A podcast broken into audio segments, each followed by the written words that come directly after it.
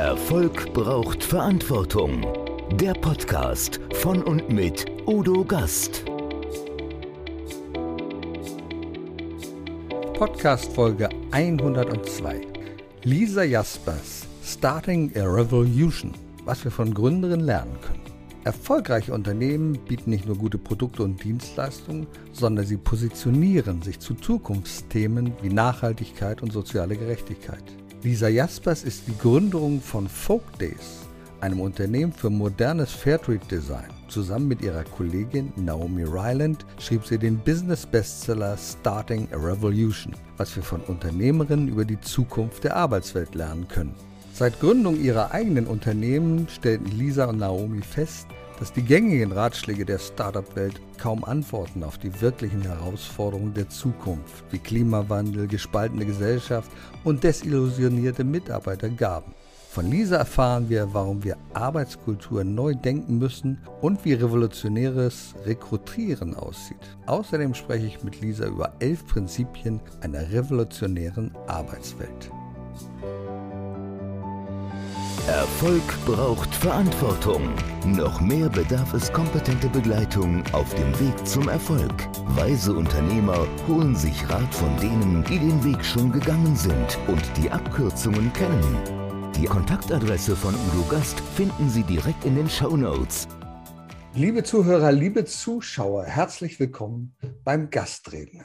Heute bin ich in Berlin. Also das heißt, ich bin nicht in Berlin, aber ich bin virtuell in Berlin und ich spreche mit einer bedeutenden, interessanten, innovativen Unternehmerin. Herzlich willkommen, Lisa Jaspers. Vielen Dank, dass ich hier sein kann. Lisa, du bist eine Unternehmerin. Und zwar eine Unternehmerin, wie sie nicht im Buche steht, sondern eine besondere Unternehmerin.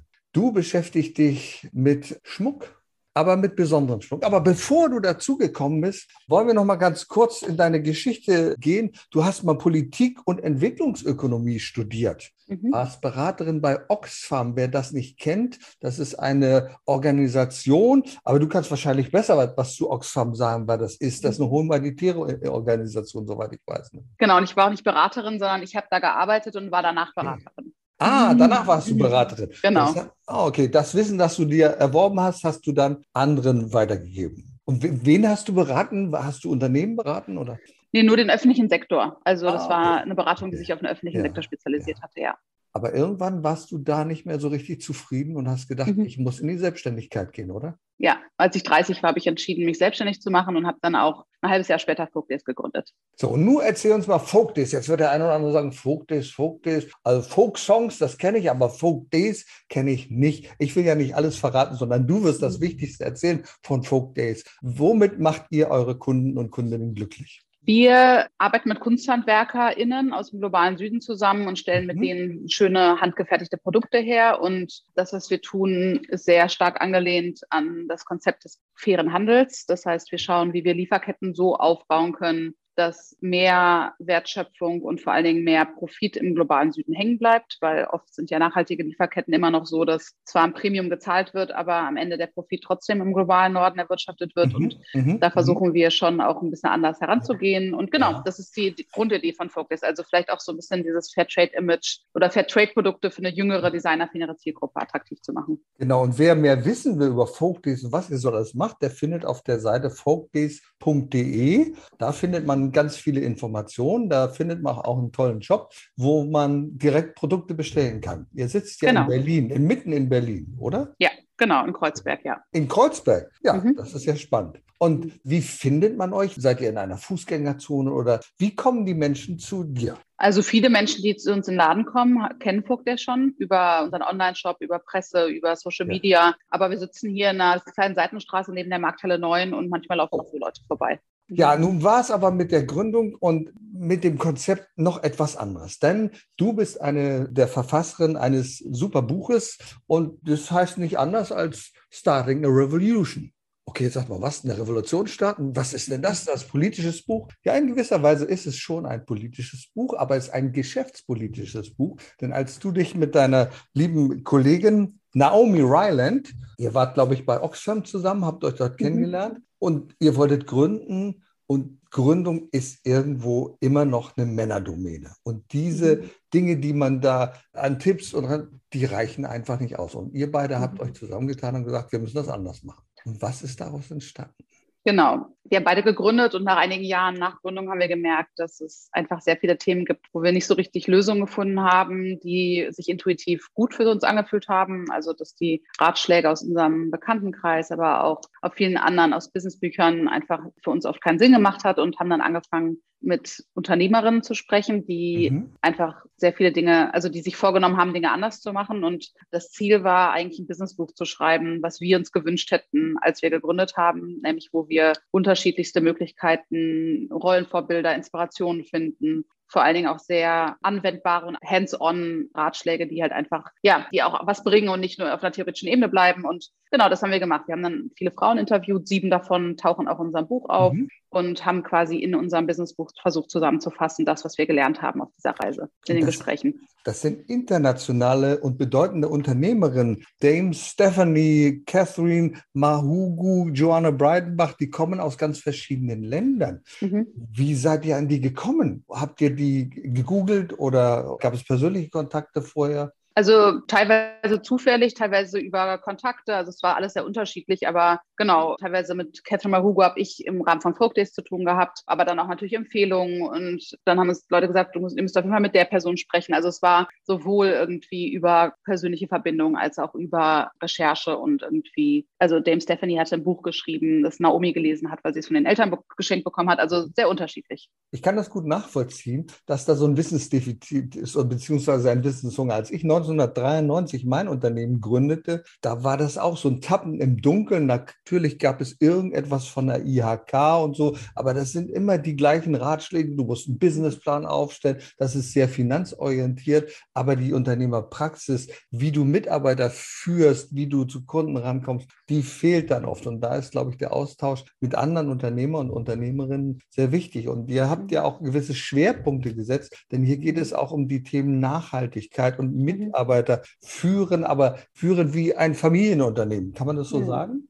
Also ich glaube, es gibt sehr unterschiedlich geführte Familienunternehmen. Es ja, gibt natürlich ja. welche, die sehr wertebasiert geführt werden und dann gibt es aber auch manchmal welche, die halt, wo sozusagen die Shareholder-Interessen über allem stehen ich würde sagen, bei uns geht es darum, dass wir menschenzentrierte Unternehmen aufbauen. Mhm. Das heißt, Unternehmen, in dem MitarbeiterInnen nicht Mittel zum Zweck sind, sondern der Zweck, also im Mittelpunkt von allem stehen, was man tut. Und ich glaube, das ist etwas, was immer noch sehr selten ist, aber nicht sein dürfte, weil die Wirtschaft ist ja von Menschen gemacht und für Menschen gemacht und nicht mhm. umgekehrt. Und ich glaube, das vergessen wir manchmal im Alltag. Und es ist ja so, du arbeitest ja selber mit Unternehmen aus der ganzen südlichen Welt zusammen. Also da taucht Kirgisistan auf, Ghana, Äthiopien, Kenia, Peru, Nepal, Thailand, Kambodscha, Palästina, Afghanistan, Bangladesch, Ägypten. Also einige Länder mhm. habe ich mhm. schon besucht, aber in vielen war ich nicht. Wie kommst du denn an deine Handelspartner? Das sind ja, glaube ich, kleine Manufakturen, kann man sagen, die mhm. für dich Schmuck, Kleidung für euch herstellen. Wie kommst du denn an die, sag mal? Also am Anfang bin ich ziemlich viel gereist und dann nutze ich sehr stark eine Plattform von der World Fair Trade Organization. Das ist quasi ein Register, wo man ganz viele unterschiedliche Fairhandelsorganisationen finden kann. Mhm. Und genau, einfach kenne auch viele Leute mittlerweile, die in Ländern des globalen Südens leben und die halt einfach auch Vorschläge machen und sagen, hey, check doch mal aus und mhm. guck mal, die sind cool und die machen interessante Sachen. Also das ist unterschiedlich. Manchmal kommen die auf, auf uns zu, das passiert natürlich auch. Also es ist eine Kombination aus allem Möglichen, aber es ist auch nicht so, dass wir die ganze Zeit immer neue Unternehmen aufnehmen, sondern wir haben jetzt einen ganzen Stamm, mit dem wir zusammenarbeiten. Aber ja, das ist eigentlich, so läuft das. Was sind da Kriterien für dich, wenn jemand an dich herantritt oder wenn du eine Manufaktur aussuchst? Welche Kriterien müssen die erfüllen bei dir? Also genau, wir arbeiten natürlich nur mit Unternehmen oder ja, Manufakturen zusammen, wo für uns der soziale Mehrwert im Mittelpunkt mhm. steht. Also wo wir merken, dass sie das machen, weil sie Verantwortung übernehmen wollen und weil sie irgendwie den sozialen, die soziale Aufgabe und Verantwortung sehen und dem gerecht werden wollen. Und genau, das ist halt sehr, sehr wichtig. Natürlich auch, welche Materialien verwendet werden, wie mhm. gearbeitet wird. Aber ich hatte immer das Gefühl, dass man sehr schnell merkt, wie Leute so drauf sind, wenn man sie trifft. Und die meisten von den Unternehmen, mit denen wir arbeiten, sind wirklich auch sehr explizit und sehr bewusst SozialunternehmerInnen, weil sie einfach sagen, sie wollen ne, ihren Ländern, den Menschen in den Ländern auch einfach Möglichkeiten bieten und auch was, etwas zurückgeben. Und genau, von daher Und die World Fair Trade Organization hat auch nochmal an sich ein mhm. sehr aufwendiges Audit-Verfahren oder Zertifizierungsverfahren, wo halt viel global auch sozusagen jeweils in den Regionen sich gegenseitig Unternehmen auch überprüfen und so. Also das ist auch nochmal ganz hilfreich, dass sie natürlich erstmal schon mal eine sehr genaue Vorauswahl treffen. Also wenn ich mich jetzt nehme als Konsument und ich lese jetzt zum Beispiel da Made in Bangladesch, mhm. dann ist, dann denke ich so wie wahrscheinlich viele, oh Gott, Bangladesch, ach du meine Güte, Kinderarbeit, die mhm. kriegen ja einen Hungerlohn für das, was sie machen, damit die Marge möglichst groß ist bei den Händlern. Und das ist bei mhm. dir völlig anders. Wenn dort mhm. Made in Bangladesch steht, dann ist das ein Qualitätszertifikat, weil mhm. diejenigen, die das herstellen, auch ihre Preisspanne selber bestimmen. Das finde ich sehr ungewöhnlich. Das gibt es bei den meisten nicht. Also wenn die großen Discounter sagen, die bestimmen die Preisspanne, das ist bei dir anders, ja? Ja, Machen die das transparent für dich, dass sie sagen, also wir brauchen das und das, das sind unsere Produktionskosten, das sind unsere Lebenshaltungskosten, das mhm. fließt wahrscheinlich alles damit ein in Preiskalkulationen. Also mittlerweile kenne ich mich in vielen Regionen gut genug aus, als dass ich ja. ungefähr einschätzen kann, wenn die mir einen Preis nennen, ob das fair ist oder nicht. Also ja. und genau, also wenn Preise viel zu niedrig sind, werde ich immer sehr hellhörig, aber im Grunde haben wir eigentlich nie gehandelt mit okay. unseren Produktionspartnern, sondern die sind meistens so drauf, dass ich einfach weiß und denen glauben kann, dass das, was sie machen, Hand und Fuß hat. Und wie gesagt, also ich meine, mit den meisten arbeiten wir auch schon seit vielen, vielen Jahren zusammen. Und ja, also man begibt sich jetzt auch als Unternehmer im globalen Süden nicht freiwillig, also ein Sozialunternehmen aufzubauen, ist überall schwer, auch im globalen Süden. Und es ist jetzt nichts, wo man sich leichten Herzens zu entscheidet, sondern wirklich bewusst. Und von daher, ja, wie gesagt, weiß ich auch, dass die mit der gleichen Motivation rangehen wie ich. Das kann ich mir gut vorstellen. Bist du auch schon mal auf diesem Weg? Das ist ja wirklich ein neues und innovatives, sehr nachhaltiges Konzept. Bist du auch schon mal richtig enttäuscht worden, dass du gesagt hast, verdammt nochmal, warum mache ich das jetzt hier? Dass man dich sozusagen über den Tisch gezogen hat? Gab es das mhm. auch schon mal? Okay. Nee. Das gab es nicht. Nun habt ihr in neun Jahren. Das ist bemerkenswert. Das hätte ich jetzt nicht gedacht, weil ich von vielen Unternehmern gehört habe, die mal im Süden was gemacht haben und sagen, ja, das war nicht verlässlich und so, dann war die Zuverlässigkeit nicht da, die Lieferzusage und ähnliche Dinge nicht. Aber wahrscheinlich habt ihr eine viel engere und bessere Beziehung zu den handwerklich orientierten mhm. Betrieben, die da sind. Mhm, wahrscheinlich, ja. Und in eurem Buch, da gibt es elf Prinzipien einer revolutionären Arbeitswelt. Da möchte ich mhm. gerne mal ein bisschen drauf eingehen, weil ich zurzeit mhm. ja selber gerade ein Buch schreibe und da geht es auch um neue Perspektiven, um neue Dinge. Und der Untertitel heißt Betriebswirtschaft hat abgewirtschaftet, weil ich glaube, dass die alten Lehrprinzipien der Betriebswirtschaft überholt sind. Und wir müssen neue mhm. Perspektiven haben. Und deswegen bin ich auch auf dein Buch aufmerksam mhm. geworden. Da gibt es diese revolutionären Prinzipien der Arbeitswelt. Mhm. Was gehört dazu, zu diesen revolutionären Prinzipien? Also das erste Prinzip beispielsweise ist, trau dich du selbst zu sein und okay. hat viel damit zu tun, dass wir oft, wenn wir in der Arbeitswelt sind, glaube ich, eine, so ein anderes Ich zeigen, dass wir oft Teile von uns zu Hause lassen, ja. weil wir das Gefühl haben, auf der Arbeit dürfen wir weniger emotional sein, müssen wir strategischer sein, müssen wir vielleicht auch extrovertierter sein, müssen irgendwie, also es gibt einfach, ich glaube, es kennen viele Menschen und das mhm. ist etwas, was wir als nicht sehr hilfreich empfunden haben, weil es nämlich bedeutet, dass man halt immer in so einem Modus ist, wo man ja einfach nie wirklich verbunden mit sich selbst und den eigenen mhm. Emotionen sein kann und einfach ein Großteil des Arbeitsalltags oder des Alltags so zu leben, ist etwas, was in der Tendenz eher unglücklich macht. Das ist zumindest das, was wir selbst erfahren haben und was wir auch von vielen Menschen gelernt haben. Genau, und dann haben wir so Sachen wie, und das ist immer noch was, was ich auch sehr vielen Leuten empfehle, die Gründen, alles zu hinterfragen, was mhm. einem als Business-Tipps empfohlen werden und auch immer zu gucken, wie sich Sachen anfühlen und nicht mhm. nur zu denken, ah ja, so machen es alle, so mache ich es jetzt auch. Dann auch sowas wie sich verletzlich zu machen und einfach ja. auch ehrlich zu sein und nur weil man die Chefin ist, jetzt so zu tun, als wenn man alles wüsste und als wenn man alles richtig macht, dieses Bild abzulegen und einfach sich verletzlich zu machen und zu zeigen, dass man manchmal auch Hilfe braucht. Da gibt es einen tollen Spruch von euch, nimm deine Chef-Chefinnen-Maske ab. Denn ja. das beobachte ich immer wieder, wenn ich Unternehmen und Unternehmer berate. Wenn die mir persönlich gegenüber sitzen, sind die völlig anders. Und dann komme ich hm. in einen Kontext, Unternehmenskontext, und auf einmal denke ich, oh, jetzt habe ich einen hm. Schauspieler, jetzt habe ich eine Schauspielerin vor mir, hm. der reckt sich auf einmal und sagt so, ich, jetzt bin ich im Chefgehabe. Hm. Und ich denke, das musst du ja hm. nicht, weil deine hm. Mitarbeiter merken es doch irgendwo, wenn du den Chef spielst. Mhm. So wie du sagst, diese Verletzlichkeit sorgt für mehr Authentizität und wahrscheinlich auch für mehr Vertrauen bei mhm. den Mitarbeitern. Ja. Voll, ja. Selbstvertrauen ist auch eins der Aspekte, die hier bei euch auftauchen. Ich glaube, das musstest du auch an den Tag legen, dieses Selbstvertrauen, gerade dann, wenn man sich gegenüber Finanzgebern oder so etwas behaupten muss. Ist das so? Naja, also wir sagen eigentlich immer, ziehe dein Selbstvertrauen eher aus dem Sinn, den dir dein Job gibt und nicht aus deinem Ego. Mhm. Ne? Also weil ich glaube, viele Menschen haben einen sehr großen Ego und sind dann, können sich sehr profilieren nach außen. Aber wir haben das Gefühl, dass es viel mehr bringt, wenn dieses Selbstvertrauen aus etwas kommt, was ja einfach nicht durch Außen einem gegeben wird, sondern was aus einem sehr tiefen Sinn in dem kommt, was man tut und was auch nicht zu erschüttern ist, dadurch, dass es Probleme gibt auf dem Weg oder dass es irgendwelche, ja, dass man in Frage gestellt wird in dem, was man tut. Also genau, aber ich glaube, Selbstvertrauen und Selbstkenntnis ist beides etwas, was wir als extrem wichtig empfinden. Mhm. Und das erste Kapitel des Buches heißt ja auch, wie man sich selbst führt, bevor man mhm. andere führt. Also auch ja. da zu sagen, ja. ne, die Selbstkenntnis und zu wissen, wo man gut drin ist und wo man aber auch nicht gut drin ist und welche Muster man vielleicht auch mitbringt, empfinden wir für sehr hilfreich, wenn man andere Menschen führen will. Und eines der wichtigsten Dinge, die für euch auch mit an erster Stelle sind, sind Werte. Lebe deine Werte. Ja. Aber zu wissen, welche Werte habe ich überhaupt. In vielen Unternehmen ist es so, ja, dass Werte, Gewinnmaximierung als Wert angesehen wird. Und ich muss nicht sagen, das ist unbedingt wert. Ich sprach neulich mit einem bedeutenden Unternehmer aus Österreich, Johannes Gutmann von Sonnentor. Und der sagt, lieber Sinnmaximierung anstelle von Gewinnmaximierung. Mhm. Und ja. welche Werte sind für dich wichtig im Unternehmen? Also ich finde es extrem wichtig, sich immer wieder bewusst zu machen, die eigenen Privilegien zu reflektieren, nicht mhm. nur als Mensch, sondern auch als Unternehmen und auch in Bezug auf Lieferanten und in Bezug auf Kundinnen und Kunden und immer wieder auch zu hinterfragen, wie kann ich es schaffen, mit dem, mit den Privilegien, mit denen ich geboren wurde, maximal viel Einsatz zu bringen für die Menschen, mhm. die durch Zufall in weniger privilegierte Situationen geboren wurden. Ist natürlich jetzt in der ersten Linie, würde man jetzt nicht unbedingt mit Unternehmertum verbinden, aber ich halte das für extrem wichtig, vor allen Dingen auch wenn es ums ganze Thema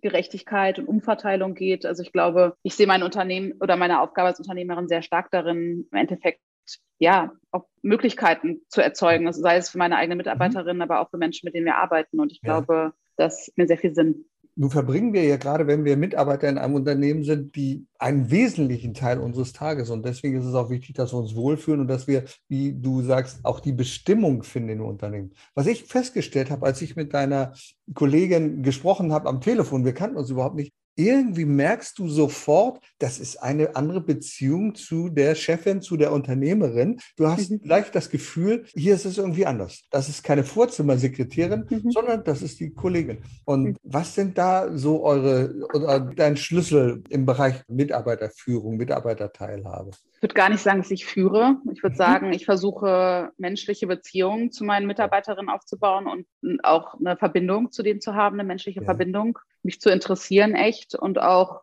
einfach also jede Person, die hier arbeitet, mag ich. Und heißt nicht, dass jede Person meine beste Freundin sein muss, aber ich habe eine starke Verbindung zu denen und das merken die auch. Und das haben sie auch untereinander. Ne? Und dadurch hast du halt einfach eine ganz andere Form von Zusammenhalt und auch ja, Zusammengehörigkeitsgefühl. Und ich glaube schon, dass wir eine sehr eine Atmosphäre haben, wo wir auch sehr offen und ehrlich zueinander sein können und gleichzeitig aber auch hoffentlich sehr wertschätzend, weil ich einfach auch das extrem wertschätze, was meine Mitarbeiterinnen auch tun und gleichzeitig aber sie es ja nicht für mich tun, sondern füreinander und auch für unseren Purpose. Und ich glaube, das ist ganz schön, dass ich mittlerweile mhm. mich nicht mehr wirklich als Führungskraft bezeichnen würde, sondern vielleicht eher sagen würde, nehme ich selbst als Gastgeberin wahr und oh. eher als jemand, der einen mhm. Rahmen schafft und der auch vielleicht manchmal einen Rahmen hält, wenn es mhm. mal schwierig mhm. ist. Und natürlich auch die erfahrenste von uns im Team ist, aber gleichzeitig auch immer sage, ihr könnt alle Entscheidungen alleine fällen. Wenn ihr trotzdem meine Meinung hören wollt, könnt ihr mich fragen. Aber ich vertraue darauf, dass ihr auch die Sachen alleine entscheiden könnt. Mhm. Wenn ich es manchmal anders machen würde, ist für mich kein Grund, warum Sie mich fragen sollten, weil ich weiß ja auch nicht, ob ich wirklich am Ende recht habe.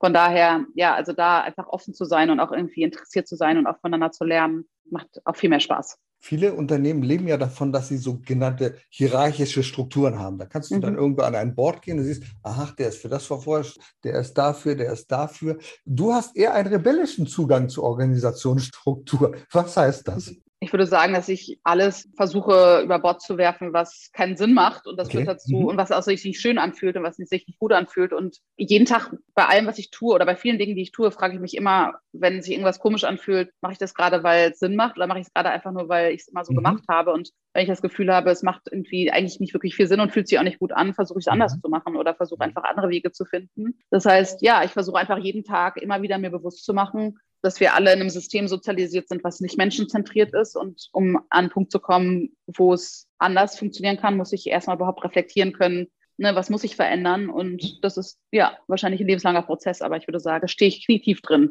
Also so die klassischen Strukturen wie eine Einkaufsabteilung, Vertriebsabteilung und ähnliches gibt es bei euch in der Form wahrscheinlich nicht, ne? Mhm. Das nee. habe ich mir gedacht, das finde ich schwach. Mhm. Denn ihr sagt ja in eurem Buch auch, wir müssen die Arbeitskultur neu denken. Was müssen wir neu denken in der Arbeitskultur? Was muss sich verändern? Also ich habe es ja schon so ein bisschen gesagt, ich glaube, also dass sozusagen dass Wirtschaft und Profit als Selbstzweck gesehen wird, aber mhm. eigentlich geht es ja um die Menschen, mhm. die in dem Unternehmen arbeiten. Und ja. wenn man Unternehmen als Ort sieht, wo Menschen sich wohlfühlen, wo sie sich weiterentwickeln können, wo sie wachsen können, dann ist das ein ganz anderer Blick auf so ein Thema, wie wenn man denkt, so, okay, wie schaffe ich es, maximal viel aus denen rauszuholen, damit ich Profit damit generiere. Mhm. Und von daher würde ich sagen, alleine diese Grundeinstellung und diese Ansicht wird so viel verändern, auch an Kultur, was man sich gar nicht vorstellen kann, dass es eigentlich viel eher darum geht, ja, sich wirklich zu fragen, worum geht es hier eigentlich? Mhm. Und geht es hier darum, die Menschen, die eh schon privilegiert sind, noch reicher zu machen oder geht es darum, einen Unterschied zu machen in den Leben der Menschen, die hier arbeiten und die auch irgendwie auch da sind. Ja, und ich glaube, das ist ganz klar mein Fokus und das ist auch unser Fokus. Und dann braucht man auch nicht viel Kultur, weil es ist einfach Kultur. Das ist sozusagen, ja. Ich vermute mal, dass die Mitarbeiter, Mitarbeiterinnen, die bei dir sind, sehr lange bei dir sind. Ja. Nicht so wechseln, wie das in anderen Betrieben ist. Also, oh Gottes Willen, nee, da kriege ich ein bisschen mehr Geld und nein, die Aufgabe gefällt mir nicht. Mhm. Sondern ich glaube, das ist, ich vermute, das ist eine mhm. lang gewachsene Beziehung dann, die auch inniger wird im Laufe Total. der Zeit, mhm. und, und auch selbst wenn Menschen gehen, weil sie noch einen Master machen mhm. wollen oder was auch ja. immer, dann bleiben sie trotzdem immer in unserem Universum. Ja. Also immer, wenn wir Hilfe brauchen, wenn wir Fragen haben, manchmal kommen die auch wieder. Also es ist so, dass auch die Verbindung nicht aufhört, nur weil sie gehen, sondern das sind ja mhm. Menschen, die ich lieb gewonnen habe und die auf Folk sehr verbunden sind. Und ja, also wir haben mittlerweile ein sehr großes Netzwerk von Menschen, die irgendwann mal bei uns waren mhm. und die in jedem Moment immer uns unterstützen würden, wenn wir sie fragen würden. Und das ist natürlich auch unfassbar wichtig und schön zu wissen. Ich glaube, eine der wichtigsten Herausforderungen gerade in unserer Zeit für Unternehmen sind, Fachkräfte zu finden, mhm. Fachkräftemangel. Und mhm. ihr sprecht in eurem Buch über revolutionäres Rekrutieren. Wie kann mhm. das aussehen? Im Grunde sagen wir, dass es viel wichtiger ist, Menschen zu finden, die sich mit dem identifizieren, was man macht und die, mit dem man auch gerne zusammenarbeiten mhm. möchte, als jetzt irgendwie in erster Linie sich auf Menschen zu fokussieren, die vielleicht genau die Qualifikation mitbringen, die man jetzt denkt, man braucht, weil das ist ja auch eine sehr eigentlich patriarchale Sicht auf Einstellung, dass man denkt, ah, ich brauche ganz genau diese Person mhm. mit diesen Fähigkeiten und diesen Qualitäten, um weiterzukommen. Manchmal kennt man vielleicht gar nicht die Fähigkeiten und Qualitäten, die man wirklich braucht und da auch wieder viel mehr auf den Menschen zu schauen und zu gucken, welche Perspektive bringt der mit, welche Erfahrung bringt der mit und vor allen Dingen auch Ne, ich sage auch immer bei jeder Mitarbeiterin, du bist schlau und du bist engagiert und du kannst alles lernen. Mhm. Und das ist auch meine Herangehensweise für Einstellungen. Und da geht es mir viel mehr darum, ja, hat das Team auch Lust, mit Menschen zusammenzuarbeiten oder ne, passt das gut? Und genau, also das sind viel wichtigere für mich Merkmale, jemanden zu suchen, als jetzt zu sagen, okay, du hast irgendwie schon mal drei Jahre in irgendeinem Online-Sales-Bereich gearbeitet, weil diese ganzen Themen verändern sich ja eh die ganze Zeit. Und da jemand zu finden, der jetzt irgendwie mega krasser Experte ist, das wird sich, das ist eh in einem Jahr anders. Und ich glaube, eher Leute zu finden, die Bock aufs Thema haben und die schlau sind und die auch Lust haben, flexibel zu sein und kreativ zu arbeiten und irgendwie auch unterschiedliche Dinge zu machen. Ich glaube, das kommt mir so vor, als wäre es der schlauere Move. Also das habe auch ich festgestellt in meiner 30-jährigen Geschichte als Unternehmer. Höre deinen Mitarbeitern zu und frage mal nach, was die machen. Frage mal nach, was die in ihrer Freizeit machen. Und dann stellst du fest, mhm. oh, da ist jemand, der ist engagiert in der Feuerwehr oder der macht dieses oder jenes. Und dann fragst du dich, wie kann ich das vielleicht im Unternehmen nutzen? Und zwar insofern nutzen, dass er damit wachsen kann. Sagt, Mensch, ich übernehme jetzt hier Katastrophenschutz, gibt es nicht unbedingt im Unternehmen, aber mhm. verschiedene andere Dinge. Ich glaube, das ist sehr wichtig, immer mal mal hinter die Wand zu schauen, die wir normalerweise immer mhm. aufbauen, wenn wir mit einem Mitarbeiter mhm. sprechen. Mhm. Noch ein Thema ist wichtig und zwar sprecht ihr von einem bewussten Wachstum. Viele mhm. Unternehmen wollen ja, oh, morgen, dann, nächstes Jahr machen wir 5%, dann machen wir 10% und wenn wir die 12 schaffen, dann ist es auch gut. Aber ihr sagt, das ist gar nicht so wichtig, sondern das bewusste Wachstum ist wichtig. Will was heißen?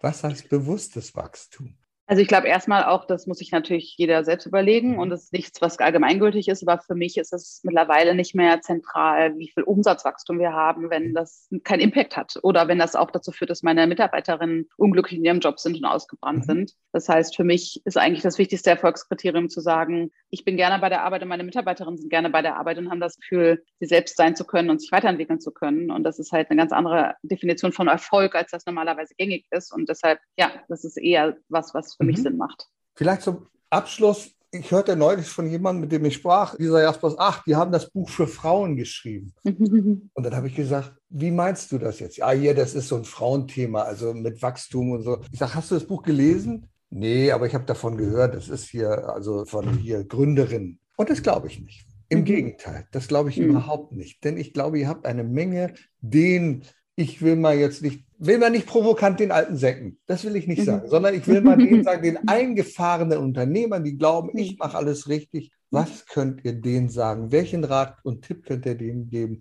um, sagen wir mal, zukunftsorientierter zu arbeiten und das Unternehmen zu führen?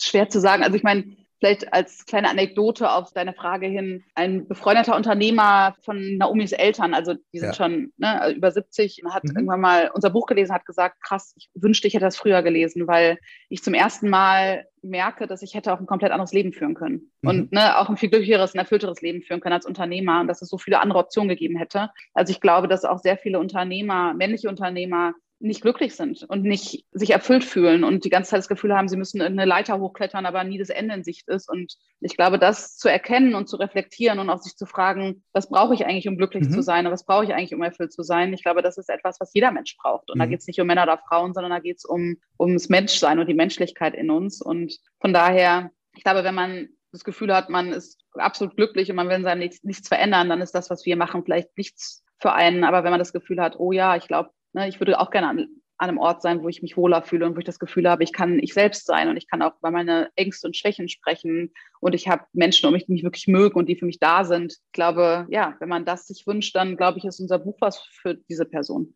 Ja, genau wie du sagst. Ich glaube, wir müssen als Unternehmer und Unternehmerin viel mehr auch über uns selber nachdenken und mit anderen, auch mit unseren Mitarbeitern über uns, über unser Unternehmen sprechen, über die Ziele und die Werte, die wir haben. Liebe mhm. Lisa, ich danke dir sehr für diese wertvollen Inspirationen in unserem Gespräch und ich wünsche dir, euch für die Zukunft, also eine glänzende Zukunft, so wie ihr sie mhm. euch vorstellt. Denn wir haben große Herausforderungen vom Klimawandel über Nachhaltigkeit, über schwindende Ressourcen. Und da brauchen wir Menschen wie euch, die ein bisschen anders denken und in die Zukunft denken. Vielen Dank fürs schöne Gespräch und genau, viel Erfolg und Glück dir auch für deine revolutionären Schritte. Und genau, man sieht sich bestimmt wieder. Man sieht sich ja immer mehrfach im Leben. Ich hoffe das, liebe Liebe. Danke. Erfolg braucht Verantwortung. Der Podcast von und mit Udo Gast. Sie brauchen einen echten Mutmacher und erfahrenen Business Coach, der mithilft, Ihr Unternehmen sicher und wirksam nach vorne zu bringen? Und das auch in Krisenzeiten? Dann schreiben Sie jetzt an Udo Gast. Aktuell gibt es noch einen freien Platz. Die Kontaktdaten finden Sie in den Show Notes.